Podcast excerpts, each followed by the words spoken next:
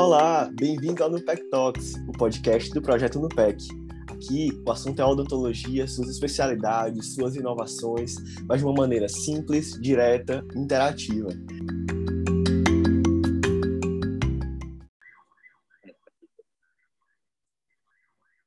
Olá, pessoal, sejam bem-vindos a mais um episódio do nosso Nupec Talks. Eu sou Saulo Saraiva e uma alegria recebê-los para mais um episódio. E dessa vez nós vamos abordar a periodontia, né, que é muito amada aí por todo, por todo o nosso público acadêmico. E hoje nós vamos conversar um pouco sobre opções de tratamento para recessão gengival. E para esse super tema, nós também trouxemos uma super convidada, que é a doutora Camila Carvalho. E a doutora Camila é cirurgiã dentista pela UFC, ela possui mestrado e doutorado em odontologia, né, com área de atuação em estomatopatologia pela UFC. Possui especialização em periodontia pela Academia Cearense de Odontologia. A pós-graduação em odontologia estética e implantodontia. E ela é docente do curso de odontologia da Unicristos e da, da especialização em periodontia da ACO e da Unicristos. Portanto, doutora Camila, seja muito bem-vinda. É uma honra te ter por aqui. Obrigada, eu que agradeço o convite, né, ao NUPEC também, por, pela honra de poder participar desse, desse podcast com vocês, conversando sobre esse tema que eu particularmente adoro. Ah, e com certeza nós vamos adorar também. E já vamos iniciar, né? É, doutora Camila, o que seria essa recessão gengival, né? O que causa essa recessão gengival? Bem, recessões gengivais é, são defeitos né, na gengiva que acontecem quando a margem gengival ela está deslocada no sentido apical do dente. E assim a gente observa que pode ter uma exposição de raiz na cavidade bucal. Naturalmente, a raiz ela não deve aparecer né, na anatomia normal dos nossos dentes e tecidos periodontais. A raiz é uma estrutura que tem que sempre ficar recoberta recoberta por osso, por ligamento e também por gengiva. Uma vez que ela está exposta na boca, isso traz inúmeras, é, inúmeros prejuízos que podem decorrer, então, de cáries radiculares, né, sensibilidade, hipersensibilidade ao paciente, e aí é que pode, então, levar também a uma progressão de outras condições bucais por conta dessa recessão. Por isso que é importante, então, a gente pensar no recobrimento dessas lesões. Entendi. É, quando a gente pensa em recobrir essa lesão, né, o que, que a gente precisa considerar? Quais fatores a gente precisa considerar para recobrir esse, esse, essa recessão? Sem dúvida, a primeira coisa que a gente precisa pensar é o que levou aquela gengiva a ser perdida, qual foi a causa daquela recessão. Muitas vezes o paciente tem vários fatores na boca, né, que podem uh, juntos ocasionar isso. Então, o paciente às vezes tem uma, um fenótipo gengival mais fino, né, com osso gengiva mais sensíveis. Ele está exposto a algum trauma naquele dente, uma faixa pequena de gengiva é, inserida naquele dente também pode predispor a essas lesões. É, por exemplo, se a gente tiver uma movimentação ortodôntica que traga essa raiz do dente muito para vestibular, a gente pode decorrer, então, em ter uma recessão gengival.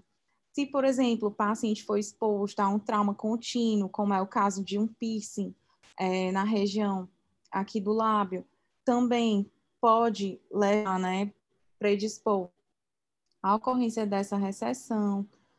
Dentes que são muito vestibularizados, mal posicionados, girovertidos, e até a inserção de algumas de alguns músculos, freios e bridas que podem levar à distensão da região do suco gengival, facilitando a inflamação da gengiva e com isso decorrer na recessão gengival.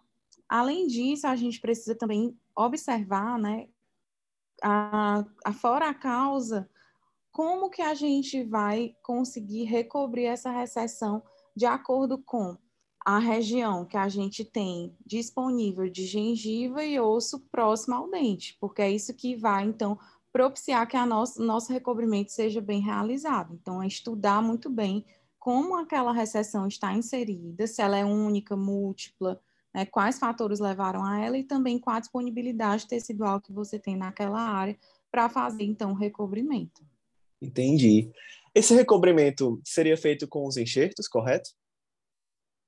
Isso, os enxertos, na verdade, eles são uma das opções terapêuticas que a gente tem, mas esses enxertos, eles podem vir associados também a cirurgias que são cirurgias é, que a gente reposiciona a margem da gengiva. E aí, essa reposição da margem da gengiva modifica a posição tecidual.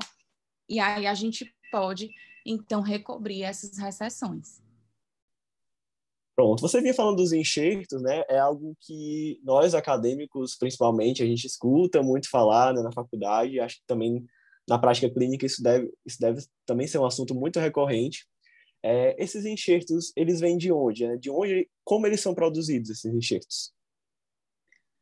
O enxerto, a gente pode utilizar o enxerto do próprio paciente, né? Áreas que a gente tem tecido gengival disponível para que eles funcionem como áreas doadoras, como, por exemplo, o palato, palato duro, regiões de rebordos edêntulos, regiões de tuber, né? São as três principais áreas que a gente tem doadoras de enxerto, ou podem ser também enxertos é, comercialmente veiculados, que são enxertos que produzidos, na verdade, através de uma matriz de colágeno, né, vindo do, de origem porcina, de porcos. Então, é retirado toda a porção orgânica desses enxertos, e aí eles podem ser utilizados como substitutos teciduais, né, quando o paciente não tem disponibilidade de um enxerto intraoral, tá? Uhum. E assim, esses enxertos, eles são sempre necessários, né? Ou existem, por exemplo, outras opções para esse tratamento da recessão? Além dos enxertos, a gente pode ter também cirurgias que são cirurgias de recobrimento radicular. As cirurgias, elas propiciam né, que a gente traga retalhos periodontais, modificando a posição original deles, então, a gente pode utilizar retalhos que a gente reposiciona coronariamente, retalhos que a gente reposiciona lateralmente, para poder fazer o recobrimento dessa recessão. Esses, esses, essas manobras de retalhos reposicionados coronariamente, lateralmente, podem vir ou não acompanhados de enxertos. Na realidade, vai depender do caso clínico, o caso clínico que vai ser mandatório para a gente definir se há ou não a necessidade de um enxerto subepitelial, que seria um enxerto somente de tecido conjuntivo, abaixo, então, dessa camada né, de, de retalho, para aumentar propriedades teciduais como espessura, é, melhora da qualidade tecidual, né, a, o favorecimento de uma gengiva com mais queratina, mais protegida para aquela região. Entendi. E outra coisa que a gente né, fala muito hoje em dia né, na odontologia atual era acerca, por exemplo, de biomateriais, não é? é existem essas opções de biomateriais para essas cirurgias de recobrimento? Sim, os biomateriais, é, eles vêm sendo cada vez mais desenvolvidos, né? E eles são super importantes para aqueles casos onde a disponibilidade tecidual é limitada, quando o prognóstico do caso também é limitado, quando a gente observa que naquele paciente, é, mesmo utilizando todas as técnicas né, ideais, os materiais ideais, instrumentais ideais, a gente talvez não alcance 100% é, de recobrimento ou o máximo de recobrimento. Então, algumas vezes eles servem para nos ajudar no caso de um paciente que não tem disponibilidade tecidual, né? A gente pode utilizar, como a gente falou, aquelas matrizes de colágeno é, como substitutos a um tecido conjuntivo, quando o paciente tem pouca disponibilidade de tecido, mas a gente pode também utilizar outros tipos de biomateriais para contribuir com esse recobrimento. Por exemplo, o uso de amelogeninas, né, que são proteínas derivadas da matriz do esmalte. Essas amelogeninas, elas são comercializadas e a gente faz o condicionamento da raiz com elas para que a gente consiga criar mais facilmente uma inserção gengival junto àquele enxerto, junto àquele retalho que vai ser posicionado, recobrindo a raiz que estava exposta na boca.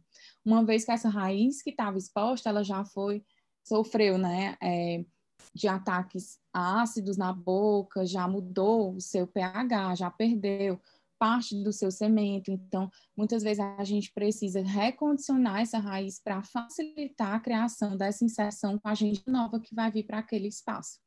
E mais recentemente tem sido estudado também a utilização das membranas de LPRF, né, que é o, a fibrina rica em plaquetas que a gente pode utilizar a partir do sangue do próprio paciente, centrifugando, e aí a gente, a partir dessa fibrina obtida da centrifugação do sangue do próprio paciente, a gente faz membranas com elas.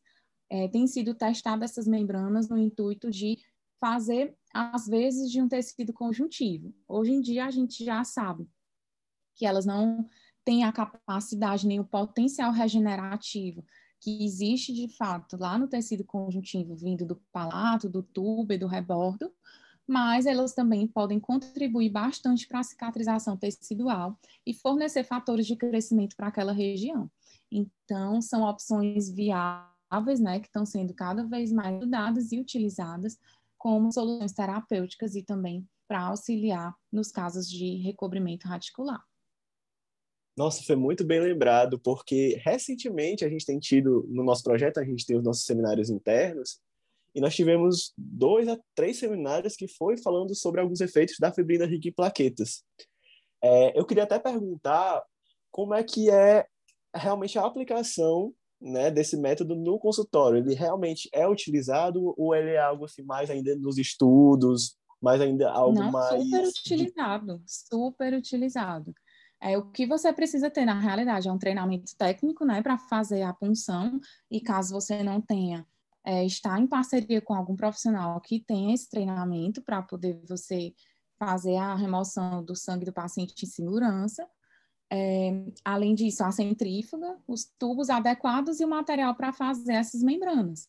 Esses kits né, são, já são vendidos para odontologia, comercializados normalmente, então, assim, é uma técnica relativamente tranquila de se fazer. Agora, na pério, né, nessa parte do recobrimento radicular, ainda tem se estudado muito sobre a, a longevidade disso, dessas membranas de LPRF funcionarem de fato como fatores teciduais que podem propiciar, então, melhorias no recobrimento radicular. Mas na implantodontia, né, na própria imunização orofacial, o LPRF tem sido utilizado muito bem, né? Então, é algo que realmente já faz parte da nossa rotina clínica.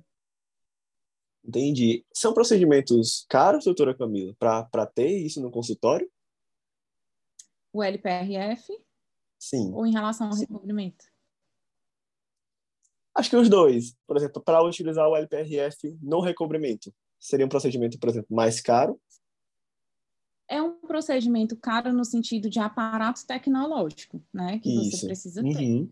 Mas uma vez que você tem esse aparato, não, os materiais de consumo que são utilizados têm preço barato. É, seria uma seringa para vendo punção, é, tubos de ensaio, né? Então, todo o resto do material seria esterilizado, esterilizável. Em relação às cirurgias de recobrimento, seja ela com LPRF ou com outros tipos de técnicas, né, com os enxertos ou com as matrizes de colágeno porcina, é, são procedimentos que elevam o custo tanto pela dificuldade técnica, porque são procedimentos mais delicados, mais sensíveis, que realmente precisa que você tenha uma boa previsibilidade, bastante delicadeza e instrumentais específicos para isso, né? Não dá, por exemplo, a gente pensar em particular com um porta-agulha que tem empunhadura é, dígito palmar como porta-agulha de maio, com cremalheira tripla. A gente precisa de um porta-agulha mais delicado, que é o de castroviejo, fios que são específicos, né? Fios de PTFE, fios de, de nylon blue, que são fios mais caros é, lâminas bisturi, microlâminas, que também são lâminas que são mais onerosas, e tudo isso realmente onera o custo do procedimento, mas também são procedimentos de um retorno financeiro dentro do consultório, né, bastante satisfatórios. Sim, sim, entendi. Então, é, eu diria que a solução, é, a, a opção de tratamento número um, aquela, a primeira, aquela primeira que a gente pensa, realmente seriam os enxertos, correto? Isso, na verdade, os enxertos ou os enxertos associados a retalhos, né? Porque uhum. o enxerto sozinho vai se limitar a alguns casos, sobretudo casos que, onde a demanda estética é menor. Casos onde a demanda estética seja maior, a gente precisa associá-los aos retalhos reposicionados. Sim, sim, até para ficar esteticamente mais apresentável né, para o paciente. Isso. Entendi. Adorei nosso papo, doutora Camila, e vou abrir agora também para as nossas considerações finais, assim, pode encerrar do jeito que, que você achar melhor, sinta-se bem livre. É, o que eu queria lembrar, né, como profissional da área, é que facilmente a gente observa recessões no consultório, mas a, o nosso entendimento diagnóstico sobre isso e também diferenciar as recessões de lesões cervicais não cariosas ainda é muito limitado. Então, essas doenças que, que fazem exposição radicular, que é, mostram, né, que geram desgaste no dente, desgaste nos tecidos periodontais, têm sido muito reflexos de trauma de oclusão, de ansiedade, de apertamentos, bruxismos, e isso tudo tem sido cada vez mais frequente, principalmente no nosso período pós-pandemia. Então, a dica que eu dou para vocês acadêmicos é se aprofundem nessas áreas, estudem as doenças não cariosas e também aprendam a conduzir seu tratamento, mesmo que você não aborde dentro da sua área de expertise todas, né, todos esses tratamentos. E é, a minha, o, o, meu agradecimento a vocês pela lembrança do meu nome para conversar sobre esse tema. Espero que tenha sido válido, né, para todos que nos escutam. E deixo também é, aqui só meu Instagram, arroba doutora Camila Carvalho, caso vocês precisem tirar alguma dúvida ou queiram também se informar sobre outros temas de periodontia, tá certo? Muitíssimo obrigada. Olha aí, pessoal, já fica a dica para todos vocês seguirem a doutora Camila e desde já o projeto no PEC faz aqui a gente nosso, nosso agradecimento à doutora Camila pela disponibilidade e por ter né, enchido a nossa tarde aí, a nossa, nossa tarde de gravação, mas no momento em que todo mundo está ouvindo, é, com essa, esse super crescimento científico. Muito obrigado, doutora Camila. O projeto no PEC também está à disposição aí para o que precisar. Muito então, obrigada. Então, pessoal, foi isso nosso episódio de hoje. Desde já, obrigado, obrigado a todos pela audiência e até a próxima.